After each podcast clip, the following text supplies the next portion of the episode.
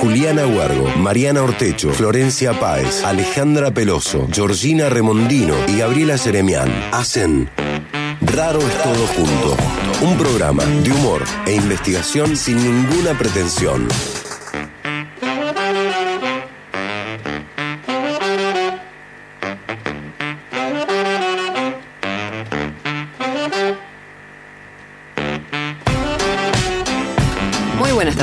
Pertuti. Bienvenidos a Raro es todo junto, el programa de investigación, humor que tiene cero pretensión.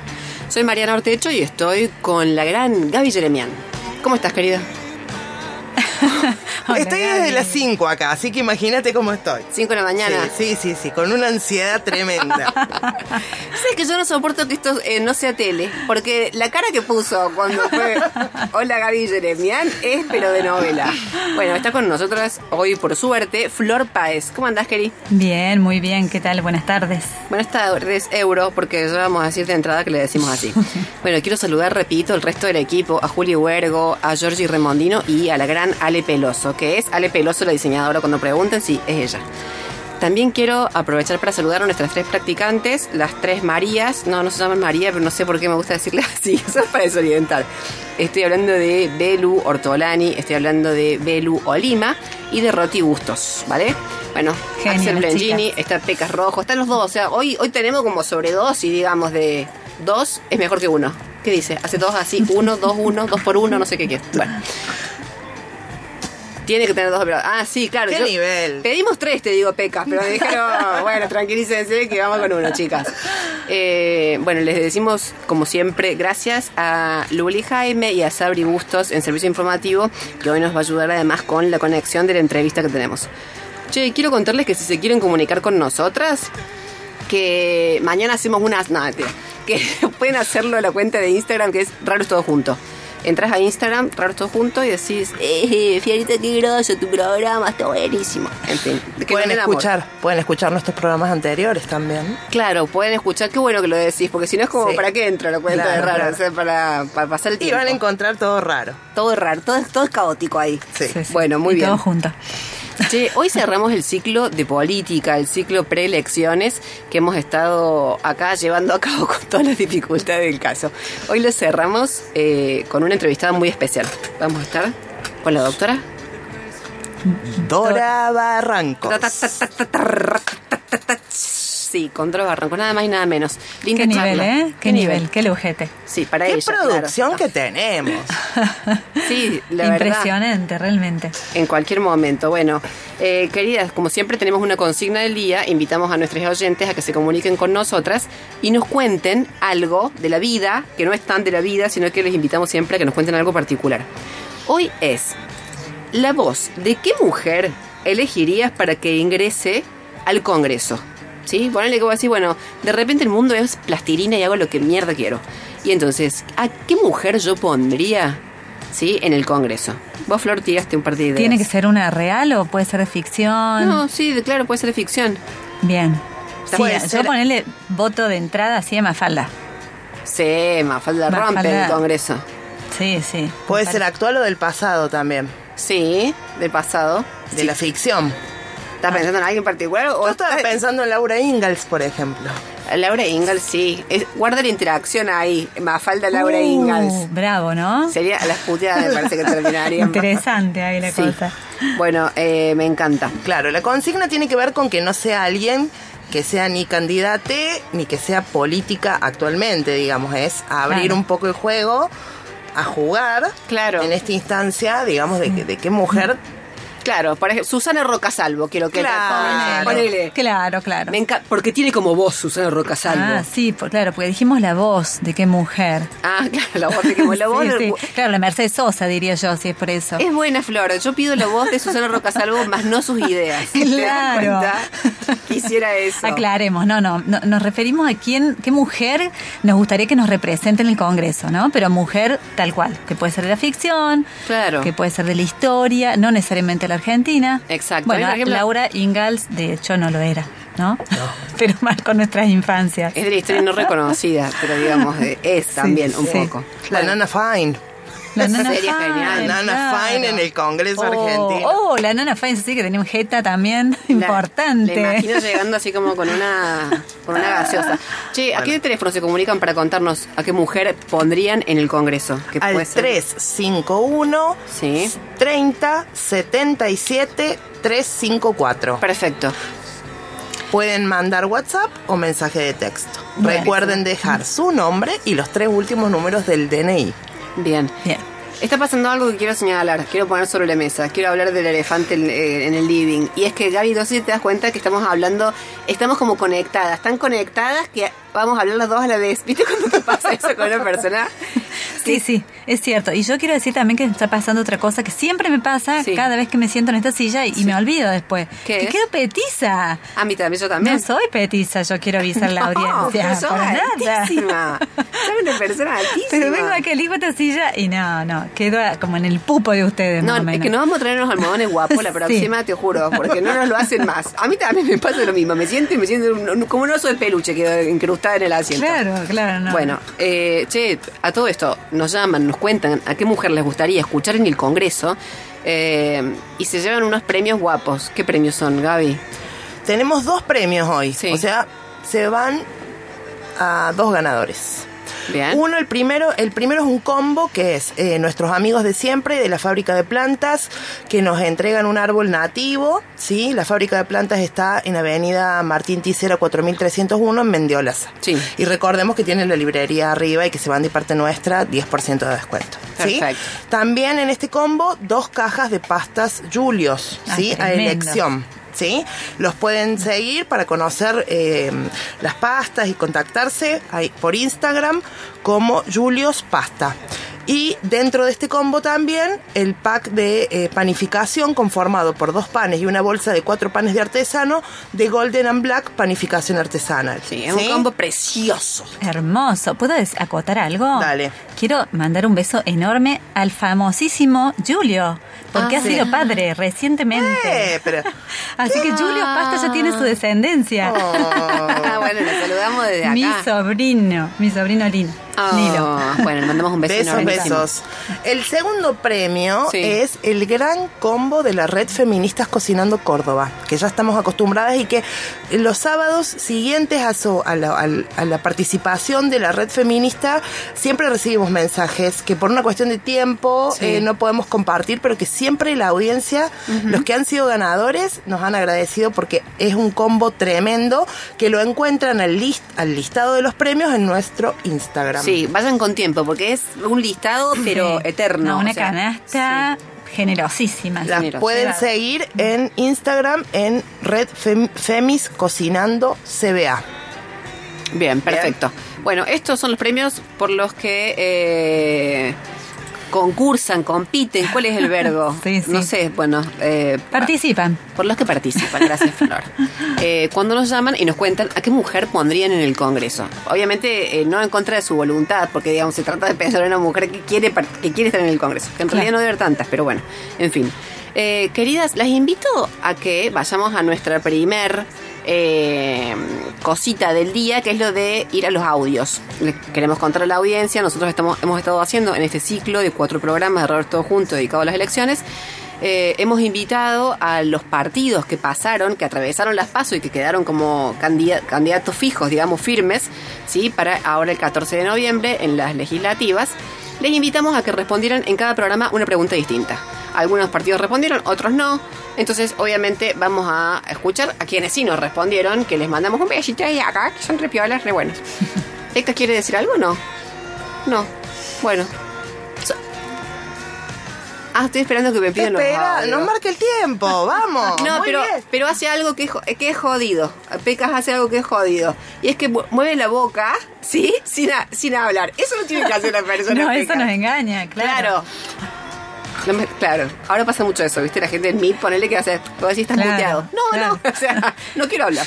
Bueno, le propongo que vamos a escuchar los audios, eh, en primer lugar, de Luciana Echeverría, de Pablo Carro, que responden a una pregunta muy particular, que es la de ¿qué legado creen que dejarían en la política de acá a 100 años? Eso les preguntamos. Comprometido, digo, comprometidísimo.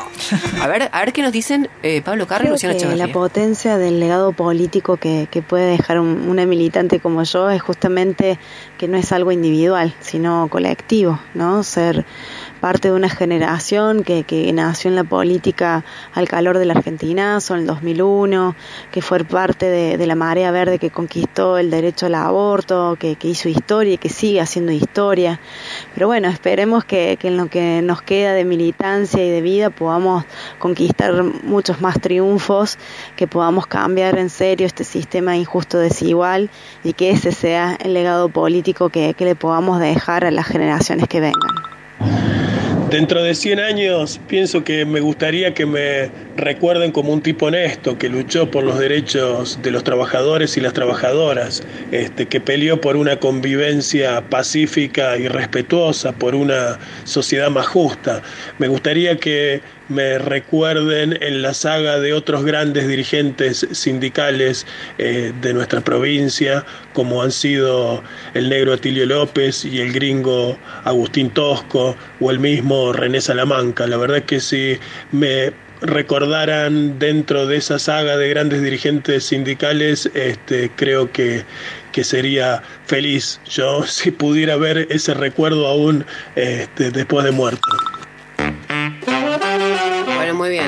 Yo le entendí a Pablo Carro que me recordaron como un tipo Néstor, pero no, es un tipo honesto. Sí, sí, a mí también. Yo, yo escuché un tipo lesto. Escuché. No, claro, no. Es un tipo honesto. Honesto, sí. Bueno, es muy comprometido. La verdad es que yo te digo, si a mí me decís, ¿qué, ¿vos crees que dejarías eh, así como legado? Basura, básicamente. Yo te digo, estoy produciendo más basura que Estados Unidos, por lo que sea. Eh, todo orgánico, así que tranquilo, no pasa bien, nada. bien separada la Pero- basura, digamos. Entonces, Sí, más o menos.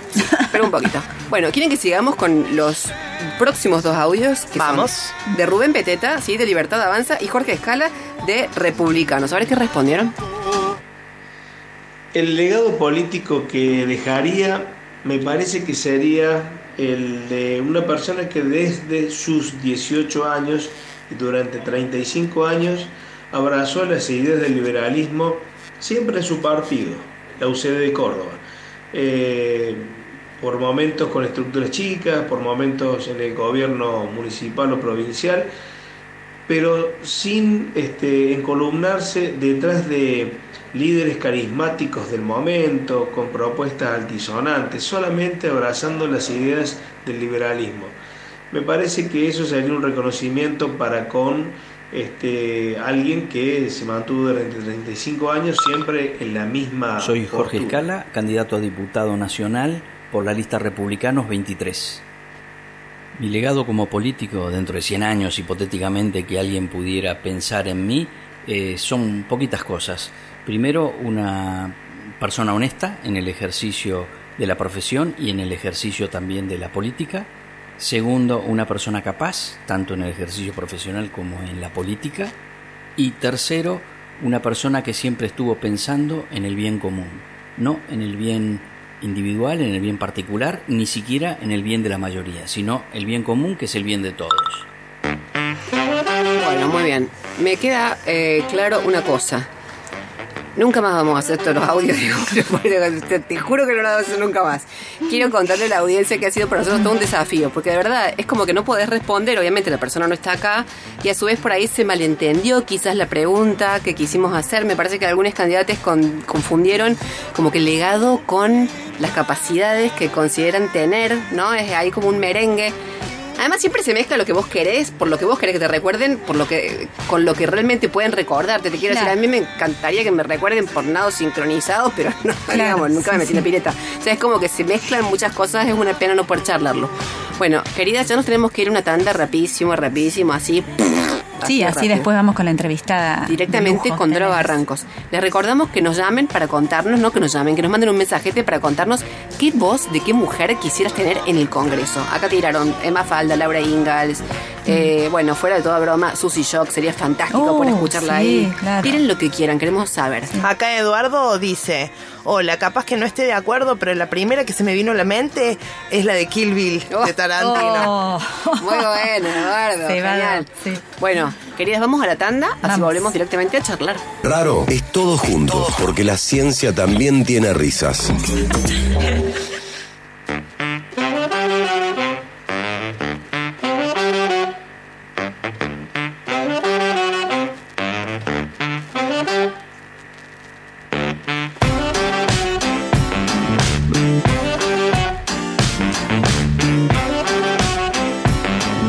Bueno, volvemos con este Raro es todo junto especial, último programa del ciclo preelecciones, en el que vamos a estar charlando en un ratito con Dora Barrancos. Sí. Sí, no, eh, solo quería recordar que está siendo en este mismo momento en el centro de la ciudad y del resto del país, por supuesto, la marcha del orgullo y disidencias. Están ahí congregadas por consignas súper importantes y relevantes como la ley de ESI con perspectiva de género, transformar ahí la ley que ya nos está quedando corta, nueva ley, nueva ley de VIH, preservativos para personas con vulva. Bueno, me parece que es fundamental eh, que apoyemos como podamos, desde donde podamos, nosotras desde acá de la radio, a esta marcha. Perfecto. Buenísimo. Gaby, ¿tenemos mensajetes? Sí, me estoy muriendo de la risa con los mensajes de nuestros oyentes. A ver. Bueno, vamos. Yo elijo a Elisa Bachofen. Primera mujer diplomada en ingeniería, activa feminista. Participo por el árbol Norma. Hola, Rares. Pondría a Cris Miró. Considero que tenía una forma tan avanzada de responder a la pelotudez Sí. humana con tanta dulzura y pedagogía. Sí, era tremendo. Creo que sería para alquilar balcones escucharla. Totalmente de acuerdo. Oh, qué bien. Escucha que esta parte es para nosotras también. A ver. Dice, debo reconocer que adopté la frase cero pretensiones desde que les escucho. Ay, qué lindo. Tenemos que hacer remeras, ¿no? Sí. Tal vez de sea Leo. nuestro legado. Nuestro ¿Eh? legado para la humanidad. Ah, es, mira qué bueno. La Leo la porteña que siempre nos sigue. Sí. Ah, ella decía eso. Sí. Lo adoptó. Perfecto. Bravo, Leo. Hola, buenas tardes chicas. Son- soy María José de Argüello. ¿Una mujer al Congreso? Muchas se me ocurren porque debería haber muchas, dice. Y después avanza. Las mujeres ejercemos la economía en los hogares. Sabemos de administración Sí. de casi todo. ¿Sí? Cualquiera de ustedes tres mujeres Sí. Para que vayamos Para al- que al Congreso. gusta- sí. Vamos todavía. que se la juegan. Me gustaría verlas en el Congreso. ¿Cuál se Yo anima? a ustedes Dice. dos las quiero en el Congreso. La Gaby, Sí. la Gaby la metemos así. eh, y Sí, vamos todos Gaby. atrás de la Gaby, me Sí. parece. Ah, Yo me voy al bar de la esquina. voz, Gaby. No, para que ahora, no, no, ya no voy. Con este próximo mensaje ya no voy, no ¿Por me qué? da. Me escucha. Víctor del Liceo. Sí. A mí me interesaría ver en el Senado a la China Suárez. No. Bueno, no. Le pondría mucho bien. movimiento. Está bien, sí, está bien. Bueno, ¿por qué no? Yo quiero, yo quiero también proponer a otra persona. Dani Díaz, ¿saben quién es Dani Díaz? No. No. Es una jugadoraza cordobesa de fútbol que ahora es DT de Belgrano ya desde hace un tiempo y la está rompiendo Belgrano de Córdoba, está jugando en la AFA nacional, claramente, digamos, primer equipo de, de Córdoba y la está rompiendo la Dani Díaz. Y además una mina con todas las letras.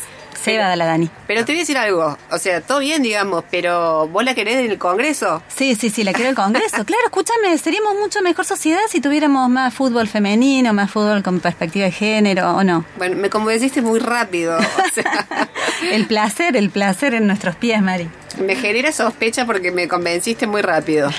Bueno, eh, recordamos que en un ratito vamos a estar hablando con Dora Barrancos. ¿sí? Nada más y nada menos. Nada más y nada menos, toda una referencia. Queremos hoy cerrar un poco hablando de eh, mujeres y política, ¿no? ¿Qué significa esto de feminizar la política? ¿Existe, ¿existe tal cosa? ¿En qué términos? Porque, bueno, se... eh, obviamente se habla mucho, digamos, del tema de la cuota de género y tal, pero ¿esto implica de alguna manera feminizar la política? Bueno, lo vamos a estar charlando con ella. Si es que ella está ahí. Dora, ¿estás ahí? Estoy acá. Hola, ¿cómo les va? Hola, querida Dora. Muy buenas tardes, te saluda Mariana Ortecho, ¿cómo estás? Bien, estamos muy bien, estamos muy bien. Bueno, Dora, muchísimas gracias por comunicarte con nosotras, por querer charlar un ratito acá. Bueno, sí faltaba más. Merecen, merecen. bueno, acá te vamos a presentar, Dora, ¿qué tal? Soy Florencia, muchas gracias. Eh, bueno, Dora, ella se presenta como socióloga, como convertida en historiadora y feminista, ¿sí? Es reconocidísima intelectual, eh, doctora y ha recibido numerosos premios y reconocimientos de más alto nivel de diversas universidades e instituciones. Fue miembro del directorio CONICET y se desempeña como investigadora principal, ¿no? Y la tenemos acá en Raros Todos Juntos. Muchas gracias, Dora. A ustedes. Dora, estábamos preguntándole a la audiencia, así como para entrar, digamos, en el, en el tema, desde un lugar un poquito más lúdico, eh, ¿a qué mujeres pondrían en el Congreso si uno pudiera jugar con la imaginación? ¿Viste? Decir, a ver, tal, que vaya tal. Dijeron desde ah, Mafalda. Bueno, ah, pero me obligan, ¿saben qué? A situaciones muy enojosas. No, no, no, no. ¿Por qué enojosas? sería, sería muy injusta. Ah. Uy, en mi cabeza yo tengo, qué sé yo, como 10 este, por lo menos, pero sería muy injusta. Porque ah, estoy segura que quedan 50 sin nombrar. Claro. Pero no tendrían que ser necesariamente de actualidad, puede ser de la ficción. Ah, decíamos decíamos más ah, falda por ejemplo. Acá la audiencia nombraba a Cris Miró, así, bien amplia la pregunta. Artistas, deportistas. Bueno, no, bueno, si pudiéramos, lo van lo van a ver. Claro. ¿eh? especial hoy, en este día de la marcha. ¿eh? Pondríamos desde luego a, a Juana Zurduy, pondría desde ya a una mezcla tutti extraordinaria, Alicia Moró, Julieta Lanteri, Elvira Rawson de Delepiano, de Lepiani, Carolina Musili, eh, en fin, digamos, Evita, o por supuesto, Evita tendría que estar ahí. Qué hermoso, eh, imaginar todo eso. Como ven, si me, hacemos un, solamente un paneo por el pasado, sería este, tan exuberante. Qué hermoso plantel ese, ¿no? Totalmente. Mirá qué plantel te, traído, y, y, lo, y lo que harían en este contexto, ¿no? Hoy tan particular. Oh, si mucho hicieron en el pasado ellas. Madres, a, a varias madres, a Estela Carlotto, desde ya la sentaría ahí. ¿Eh? Ay, ya, me emocioné, Dora, de escucharte y de imaginarme esa, posibilidad. Seguimos con el fin y algunas que, bueno, este, no, no, eh, Clotilde eh, Sabatini, mm. trágicamente muerta, pobre Clotilde, que fue la primera funcionaria mujer que tuvo este país. Clotilde Sabatini. Ustedes saben que Barón Visa fue su malhadado marido que este, la hirió brutalmente con ácido muriático en el rostro cuando estaban discutiendo la separación y el tipo después se suicida. Mm. Pero ella finalmente también, a muchos años después de arrastrar esa circunstancia tan brutal de malformación completa de su rostro que pasó por una enorme cantidad de cirugías en Italia, finalmente se quitó la vida también. Pero bueno, eh, perdón por esta penumbra, pero de lo que digo que a Clotilde habría que sentarla ahí. Claro, que sí, forma parte también de la memoria de, nuestras mujeres. Sí. Hola Dora, Gabriela te habla. Y Hola Gabriela. Un gustazo escucharte, estoy re emocionada también. eh, bueno, pero no me hagan emocionar que yo tengo la emoción a flor de ojos. Entonces... a ver si esta pregunta te emociona. En el Congreso, siguiendo con la línea de las mujeres en el Congreso, ¿habría alguna mujer ahí de tu familia que vos incluirías? Sí, como no, mi tía Leonilda Barrancos. Ah, no? ¿Y por qué? ¿Qué, ¿Qué, tenía de especial? ¿Qué tenía de especial la tía? Bueno, la Leonilda fue una figura muy, muy interesante, muy importante, muy inteligente, muy díscola, muy insurrecta. Bueno, vivió en Córdoba, fue la primera mujer, la primera esposa de Gregorio Berman, pero ella fue una notable intelectual que luego se alejó de la Argentina, eh, tiene toda una historia rocambolesca en materia, en fin, de separación y demás, fue a vivir a Chile, era muy amiga, muy amiga de los Allende, muy amiga de, de, la familia de él, vivió hace un tiempo en la casa de los Allende y después anduvo por el mundo porque se instaló en Venezuela, fue una profesora este, de la universidad y más tarde, este, estoy hablando de los años todavía, fines de los 40, 50, se instaló en Cuba. Ella fue profesora, pero no en La Habana, sino del otro lado de la isla. Bueno, un gran valor. ¿Eh? Un gran valor, la tía. Lamentablemente, bueno, hay una colega cordobesa que está haciendo la historia. En ese, en ese estrépito de vida que llevó, con esa enorme cantidad de movimiento migratorio que ella representa de un lado para el otro, para el otro, para el otro, para el otro, bueno, se perdieron sus archivos, se perdió, es tremendo lo que ha ocurrido y además devastaciones posteriores en la familia, ¿no? Este, salidas urgentes al exilio, pérdida, bueno, una nieta de ella está desaparecida, ¿no? Claro. Así que todo eso ha conmovido la posibilidad de tener un archivo de Leonilda. Mm. Figura notable, muy determinada, muy determinada. Bien, y seguramente habrá influido también en tus intereses y en tu carácter, Dora. Sí, Bien. absolutamente, es así como... Hay que agradecerle entonces. quienes obviamente, ¿no? En la época, cuando yo era joven y demás, ya murió en el 54. Pero bueno, cuando yo era adolescente, joven y ya tenía este, estas determinaciones, estos nervios justicieros, este, había mucha gente que decía que, bueno, que había ahí algo de la estirpe, ¿no? Pero sí, yo le gano en algo. Mi tía era muy poco simpática. no era... No sé si se han- ustedes saben, perdón, que se han guardado algunas fotografías en Chile. El año pasado, una gente de Chile que estaba queriéndole hacer un homenaje, porque al final tuvo un cargo en la educación Ajá. chilena. Y mm, querían, y el Partido Socialista chileno, al cual ella estuvo tan vinculada, quería hacerle un homenaje. Y bueno, quería saber cosas. Y en realidad ahí eh, me mandaron una fotografía. Bueno, todas las fotografías que yo tengo, que he visto y de mi tía son todas con una cara agria, pobre, Mira vos. tremenda. Sí, Mira vos, así como Dora. les. ¿Mm? Dora, ¿sabes qué queríamos preguntarte? Ahora te sacamos un poco del ámbito familiar, de las memorias personales, porque queríamos conversar con vos un toque, un ratito, sobre el tema de esto de la feminización de la política. Obviamente reclamamos eh, cupo de género, pero ¿se puede pensar en una feminización de la política más allá de eso, digamos, en una forma? Sí, sí, sí, sí. sí. Bueno, de hecho yo te voy a decir eh, o, algo que, este, que siempre he dicho, y que en realidad la Argentina tuvo un salto cuántico notable con eh, la lideranza de Evita, ¿eh? guste o no guste, eso es otra cosa, pero nadie puede, nadie puede denegar, nadie puede, que el, el, el estrépito de aquella figura, ¿no? Tan extraordinaria.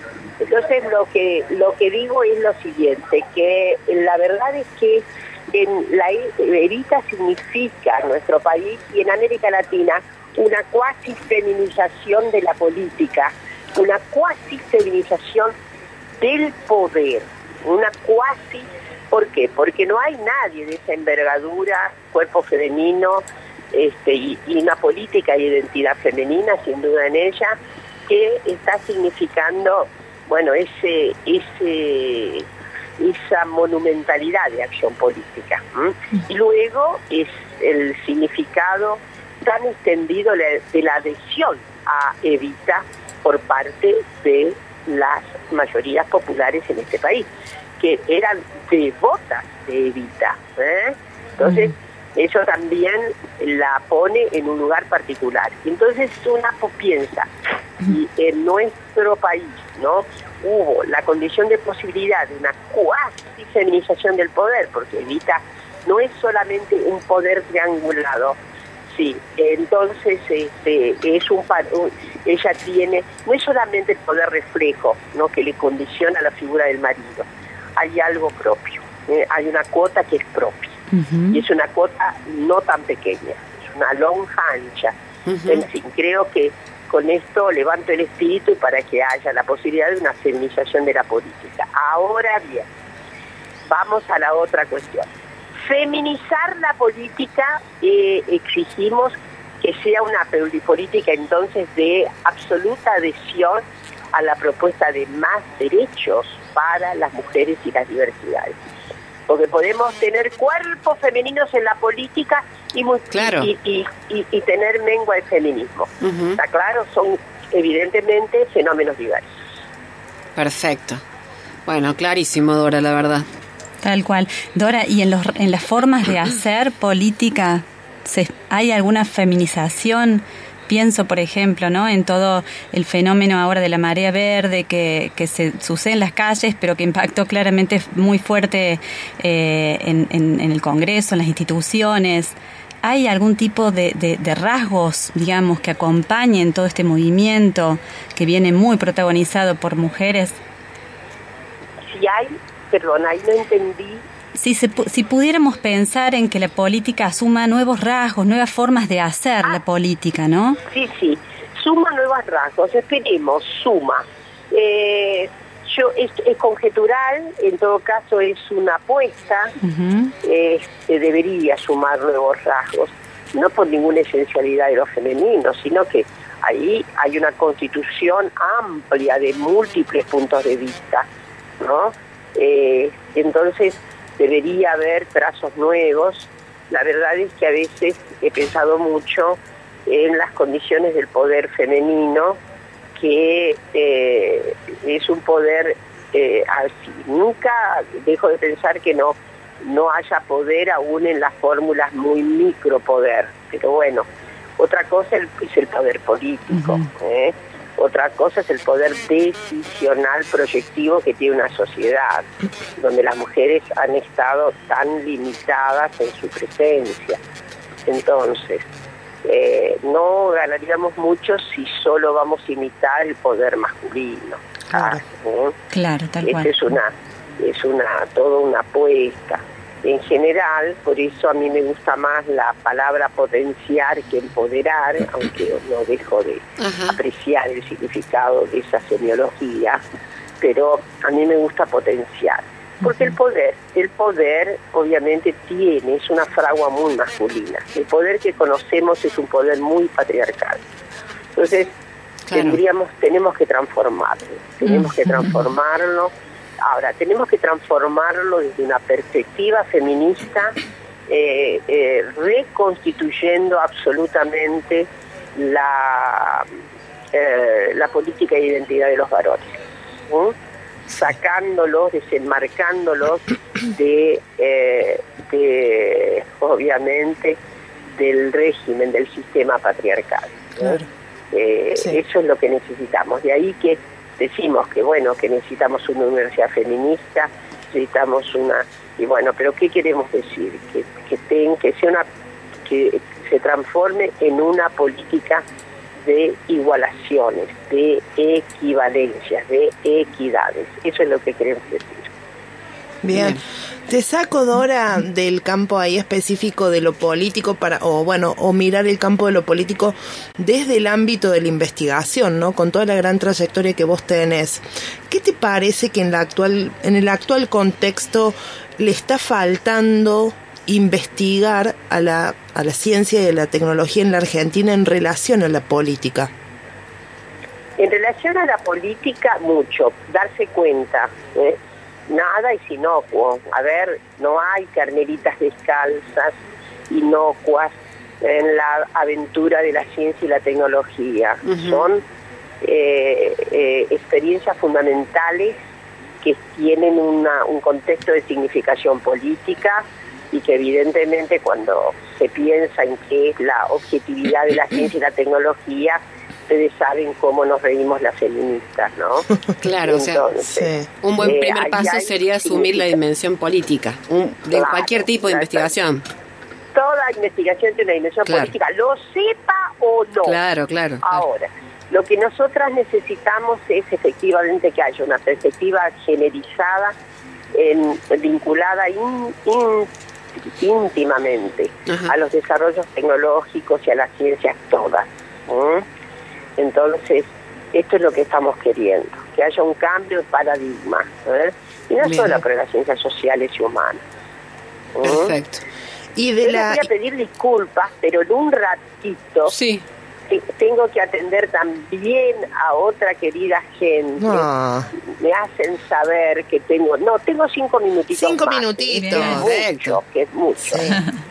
Sí, Dora, te quería volver sobre este tema que estamos conversando y, y, digamos, investigar eh, la política como, eh, como objeto, digamos.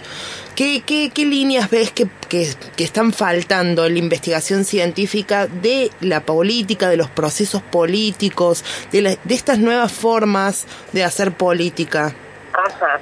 Primero, en general las ciencias políticas no han estado tan radicadas en la en, pre- en, en una, un cambio de óptica de generización de los análisis. Sí. Lo digo con toda responsabilidad. O sea, analizando, eh, por lo menos años atrás, las 240 expresiones que eran proyectos de investigación que estaban en el CONICET. ¿no? Faltaba eh, eh, bastante de análisis eh, de- cruzado con género en los repertorios de las investigaciones de las ciencias políticas. Debo decir eso. Claro. Eh, de la misma manera que en la psicología faltaba mucha intersección de género. Eh, en la investigación que iba al CONICET. Eh, a mí me parece que las ciencias políticas o son una puerta fundamental para redescubrir el papel generalizado en la historia. Mm. Por favor, de eso se trata.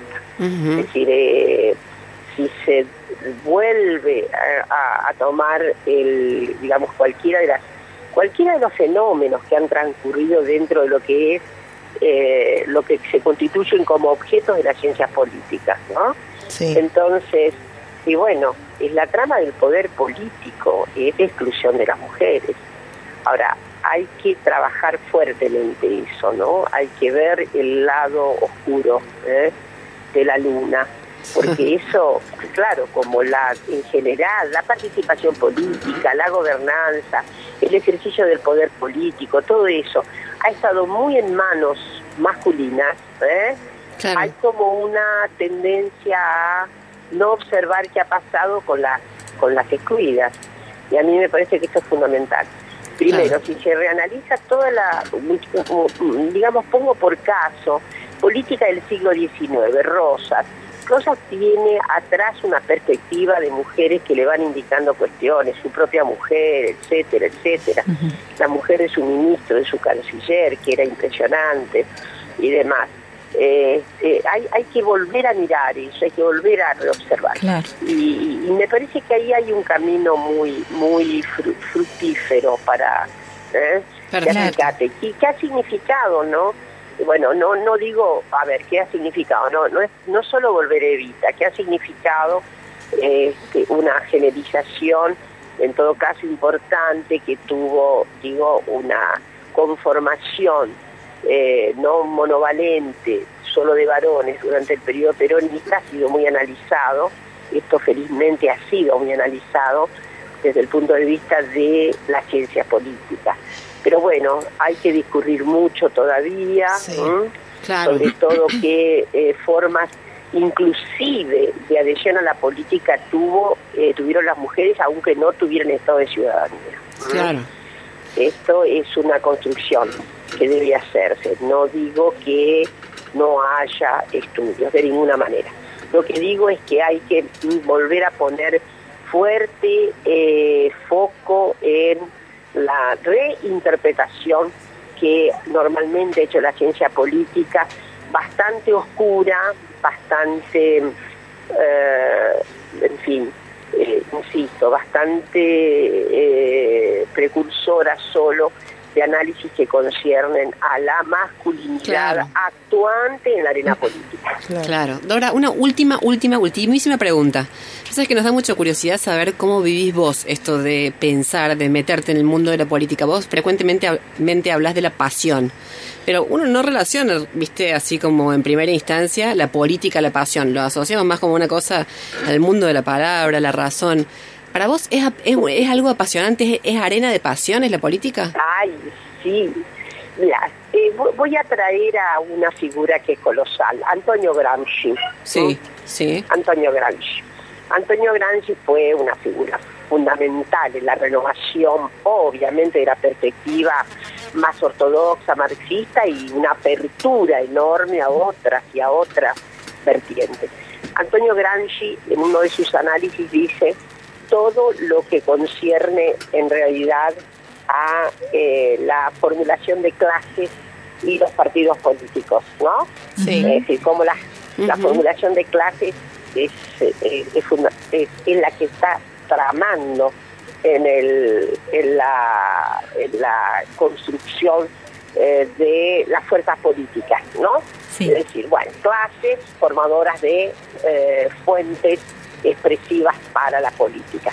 Pero él dice, pero hay un plus, hay un más, hay otra cosa, Porque eh, por un momento paralicemos la idea de eh, eh, clase como la fuente sustantiva de la política. Hay la pasión. Los individuos se dan absolutamente a un pasaje pasional, a una a un estremecimiento. Y efectivamente eso es lo que ocurre, eso es lo que ocurre. Se puede hacer política sin pasiones, es absurdo, como no se puede hacer nada sin pasión. Después la pasión puede quedar relevada, ¿no? Pero, eh, pero la pasión es fundamental. No hay historia sin pasión y mucho menos, mucho menos acción política sin pasión. Es como, no sé, miren, es como pensar que haya milanesa sin rebozado, ¿no? No, no, otra cosa, ¿no? Este, de hecho, se ve la, la falta de pasión en algunas dirigencias, ¿eh? que en realidad hay un, por ahí hay cálculos más racionales y demás, muy malos algunos, pero el, el conato apasionado es fundamental para la política. Es fundamental. Bueno, Dora, la verdad, muchísimas gracias. También apasionante conversar con vos. Gracias de verdad. Sí, gracias, Dora. Un abrazo constrictor y discúlpenme que me están llamando otras solicitudes. Oh, bueno, a, las órdenes como siempre. ¿eh? Muchísimas gracias, Muchísimas gracias, un placer, Dora. Hasta el chau, chau. Bueno, era Dora Barrancos, nada más y nada menos. Ah. Escucharla horas, ¿no? Sí, nuestra audiencia está que la quiere llevar al Congreso. Sí, la quiere llevar al ah, Congreso. Sí, ahora dice, ustedes quédense en la radio. Los que nos mandaban al Congreso ahora dice, quédense en la radio y ahora voto por Dora. Pero yo, estoy, yo se me estoy yendo, o sea, justo darme los bolsos. tenemos pasaje, ¿qué es esto? bueno. Qué rápido que los cambian, ¿no? Claro, muy veleta, muy veleta esta audiencia. Queridas, bueno, les propongo que vayamos a escuchar los últimos audios que nos quedan de este ciclo. Estamos diciendo los audios de candidatos a quienes les preguntamos qué legado político creen que dejarían de acá 100 años. ¿Sí? A ver. ¿Les parecen que vamos con eso? Vamos, con senadores nos toca. Con senadores. Vamos a escuchar a Laura Vilches del Frente de Izquierda Unidad y a Juan Pablo Quintero del Encuentro Vecinal Córdoba. Ah, perdón, y a Gabriel Esteves del Frente de Todos. A ver, ¿qué legado político dejan de acá 100 años?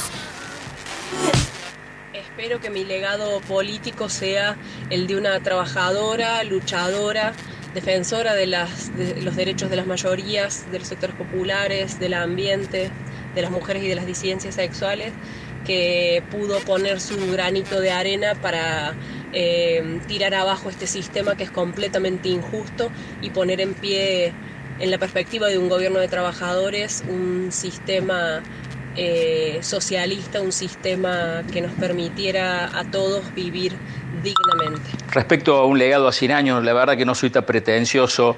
Eh, no, no, no, sé, no sé qué va a pasar dentro de 10, con, cómo verá la política nuestro paso por la misma en 10 años, pero en lo personal quizá no me mueve tanto esta posibilidad de quedar en un, dejar un legado a 100 años, sino lo mío es mucho más corto, más sencillo eh, y más acotado. Eh, simplemente pretendo que mis hijos tengan una sociedad mejor y en lo personal pretendo que mis hijos puedan caminar por la calle con la tranquilidad de saber que inhalar con el dedo de una mano, eh, diciéndole que su padre traicionó sus convicciones y mucho menos a la gente. Uf, si tuviese que, que pensar cuál creo que sería mi legado, creo que, que, el de una militante política que se comprometió mucho con toda su vida por, por construir una, una Córdoba y una Argentina más igualitaria, un poco más justa. Por lo menos que todos los esfuerzos porque eso sea así. Bueno, muy bien. Con eso terminamos el ciclo de audios de candidates a diputados y senadores. Le faltó pasión a esos legados, digamos. Sí, por, lo menos. Es lo que escuchamos hoy. Hablando, de, retomando lo que conversábamos con Dora. ¿Saben quién está de verdad? Eh, escribió un libro y tal sobre el legado político que deja Lilita Carrió. Ah, mira vos. Gaby, que te quedaste como diciendo. no, como me sorprendiste. lo está haciendo. ¿Qué dirá, por favor? ¿Qué no dirá? Imagínate. Bueno, a todo esto hay un legado que ya está dejando y quiero, esto lo, digo en serio, ella tiene una tienda de ropa online, no sé si entraron. Sí, es preciosa la tienda de ropa. Te, vende un kimono al lado de un vestido Jackie, en serio te lo digo, un tapado de piel, un short para jugar al tenis, o sea, ¿sí? Ah, es como un poco ella, digamos. Es, ella en, su indumentaria. Exacto, es su espíritu ecléctico político. ¿Te das cuenta? Es precioso. Entren a verlo. Ese es el legado político, yo a mi criterio, que eh, nos deja Laila. Bueno, eh, queridas, ¿tenemos ganadores? Sí, quiero, quiero leer un último mensaje para irme con el autoestima alta. Ah, bueno, bueno. Eh, María Silvia dice, coincido con quien postula escucharlas a ustedes tres en el Congreso. El Congreso. Son sensatas, inteligentes, fuertes, nos sigue tirando flores, luchadoras. Ella quiere ganar un premio. Ella quiere ganar un premio. Quizás, no sé, cada sábado las aprecio más. Dice, muchas gracias. ¿Cómo se llama ella? María Silvia desde Soto. María Silvia, eh, Gabriela y Florencia no son luchadoras, son peleadoras, que es otra cosa. Quiero hacer nota. Bueno. Eh... Sí, tenemos dos ganadores. Perfecto. En este caso, Eduardo Amato, 144, y Hugo, 625. Después nos comunicamos nosotros con ellos para indicarles cómo es el tema de los premios. Perfecto, buenísimo. Bueno, queridas, ya estamos llegando al fin de este Raros Todo Junto y al fin de este ciclo especial preelecciones, en el cual hemos querido reflexionar sobre todo lo que tiene que ver con una campaña, análisis de discurso, análisis de campaña, asesoramiento a candidatos, bueno, un poco Ahora hay que ir a votar, digamos. Ahora hay que ir a votar. Les invitamos, obviamente, a que el próximo sábado a las 19 horas estén acá con nosotras porque tenemos otra invitada especial, ¿sí? Vamos a pasar a otro tema, ya iniciamos con otras temáticas, pero vamos a estar charlando el próximo sábado con Miriam Gorban, ¿sí? sobre soberanía alimentaria, todo esto que tiene que ver también con la transformación cultural que estamos viviendo y que empieza probablemente también por pensar qué es lo que comemos, qué es lo que nos nutre, en sentido físico, simbólico, material, inmaterial, etcétera. ¿Nos despedimos? nos despedimos entonces. La veo pensativa la flor hoy, ¿o no, Gaby? Sí. es que me, dejó así muy tildada, eh, interesante, ¿no? La charla ahí con Dora. Sí, sí, sí, sí. muy interesante. Varias veces le he visto la flor durante el programa y la veo así con la manito en la, en la pera, que quiero decir... Pensativa, pensativa. Sí, queremos decirle a la audiencia, la flor tiene como tres movimientos. Manito en la pera, sí, manito en el pelo, que es cuando se acomoda la prensa, que es cuando tiene que hacer algo importante y, se, y como que te eso era hace 10 años. Te, Pero, ya no uso más prensa. Bueno, Cambié mi look. Pero no tiene nada malo. Es, lindo tener así como tres gestos básicos, digamos. Después tenés un montón de otros. Soy muy predecible. No, Bueno. Nos estás echando del pecado. Sí, es lo último que te faltaba hacer. Mandarnos así la música el día de, hoy. Lo sentí como un empujón en el bondi. Eso es una desprolijidad. Te perdonamos. No importa. Pasa, pasa, pasa. Nos vemos el próximo. Chau, chau. Gracias. Chau sentarme junto a ti, escucharé todos